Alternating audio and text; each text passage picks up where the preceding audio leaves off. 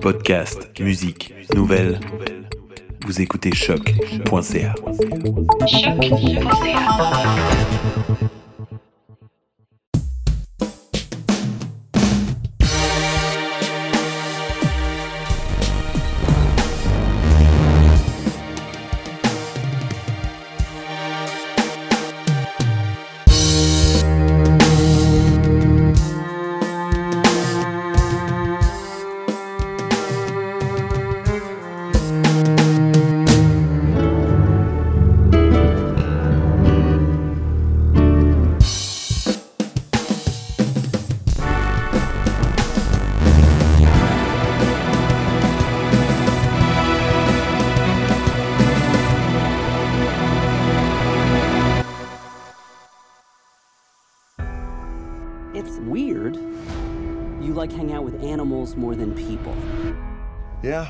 animals get me. I rescued George when he was two years old. George never would have survived on his own. He definitely trusts you. Last night, George was seven feet and he weighed 500 pounds. George, you okay, buddy? You're scared. It's okay. This morning, he's nine feet, pushing a thousand. What's happening to my friend? Are you familiar with genetic editing? Changes will be incredibly unpredictable. Is he the only one? Oh, you didn't know about the 30 foot wolf?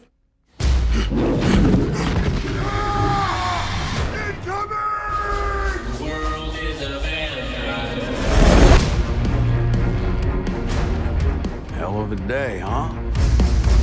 Science experiments falling from the sky. Having George on that plane is a big mistake. I think we'll be all right.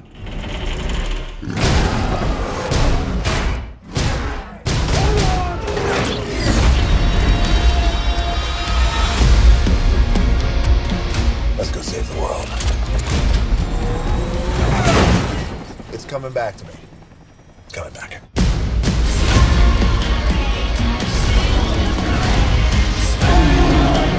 You have to evacuate Chicago. George didn't ask for this. They're gonna put him down. That's not happening.